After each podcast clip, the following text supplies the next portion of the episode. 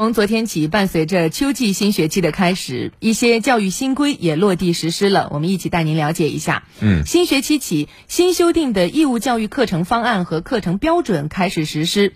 新修订的课程方案将小学原品德与生活、品德与社会和初中原思想品德课整合为道德与法治，进行一体化设计。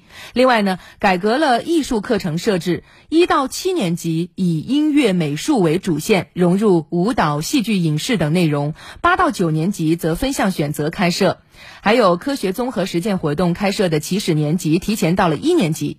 那么还有哪些教育新规落地实施呢？我们一起通过一段报道梳理一下。根据教育部印发的《关于大力推进幼儿园与小学科学衔接的指导意见》，二零二二年秋季学期开始，各省区市全面推行入学准备和入学适应教育，建立幼小协同的合作机制。加强在课程、教学、管理和教研等方面的研究合作，明确将小学一年级上学期设置为入学适应期，改革一年级教育教学方式，强化儿童的探究性体验式学习。正式实施的中小学校财务制度明确，中小学校组织收入应当合法合规，各项收费应当严格执行国家规定的收费范围、收费项目和收费标准。不得擅自扩大收费范围、增加收费项目、提高收费标准。中小学校食堂应当坚持公益性和非营利性原则。义务教育阶段学校按照国家有关规定不得从事经营活动。中小学校严禁设立小金库，严禁账外赊账，严禁公款私存。其实从今年秋季开始啊，劳动课也正式成为中小学的一门独立课程，平均要求是每周不少于一课时。主要是干什么呢？用于活动策划啊、技能指导、练习实践、总结交流等等。那按照新课标的劳动课程的内容，一共是设置十个任务群，分为日常生活劳动、生产生活、生产劳动和服务性劳动的三大类。其中呢。日常生活劳动很有意思啊，包括清洁与卫生、整理与收纳、烹饪与营养、家用器具使用与维护四个任务群。那接下来我们来了解一下各地开展劳动课的情况。正忙着在学校太空农园种植蔬菜的是浙江杭州钱学森学校小学部的学生们，孩子们种下的这些西红柿、萝卜、花菜，都是国家“八六三”计划项目太空培育的种子。学生们在种植过程中能了解更多的航空航天和农业知识，同时为培养孩子们的责任心，每块土地都实行认领制。我们在劳动中度过，不仅锻炼了我们的协作能力，也锻炼了我的动手能力。除了种植蔬菜，还有的学校通过组织学生进行厨艺比拼、一起学习制作月饼等活动，比拼劳动技能，开展劳动活动。此外，新学期有的学校还制作了劳动清单，分发给学生。根据学校教学特色，按照不同年级设立劳动课程。这学期我们学校准备开展二十多项劳动活动，呃，家庭和学校共同开展。小朋友从小爱劳动，我觉得是一种生活的技能，更是一种成长过程中的必备品格。说完了小学生，我们再来看看大学生。昨天，中南财经政法大学迎来二零二二级新生开学报道，九千多名新同学从五湖四海而来，开启在中南大的筑梦时光。我们跟随湖北台记者王宇、刘佩然、通讯员卓张鹏去那儿看看。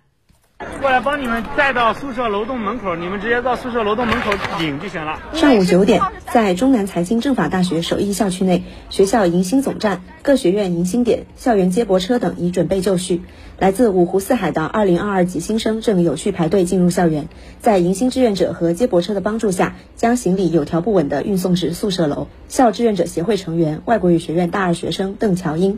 我们是负责迎新总站，在南门和北门分别设有组织，设有上下午轮班，上午和下午分别会有三十多名志愿者帮大家搬行李以及解答问题。陈辉是中南财经政法大学经济学院二零二二级本科新生，高三那年，他以高出一本线四十八分的成绩被海军航空大学录取，成为一名海军航空兵。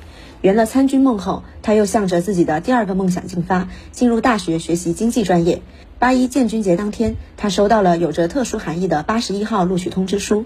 尽管自己的年龄比其他新生大一些，他还是对大学生活充满了期待。陈辉，大学来说，更多的是学好理论课程为主，因为之前很多经济学的课程我是学过的，想要早一点的从事到那个理论研究方面去，比别人年龄大一点，稍微会有一些焦虑或者压力，这同时也是一种挑战嘛。人生本来就是在不断探索未知的过程中才充满精彩。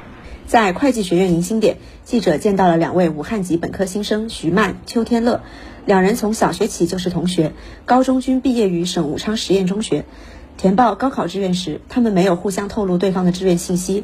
录取结果出来后，才知道又成了同班同学。此外，两人都对法学产生了浓厚的兴趣，希望在大学能有机会一起钻研。邱天乐，最后发现，既然能够到一个专业，真的是很有缘分。最后还分到了一个班，我们俩可能到时候大二会一起去辅修那个专业吧。反正感觉还蛮志同道合的。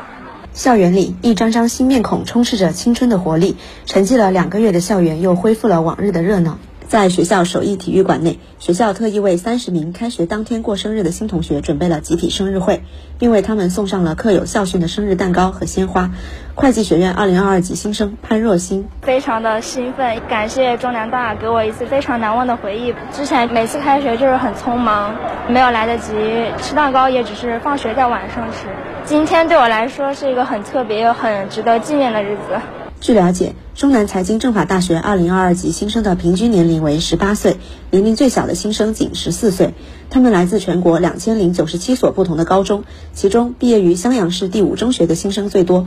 从录取情况看，法学院、工商管理学院录取人数最多，分别占录取总人数的17%和13%。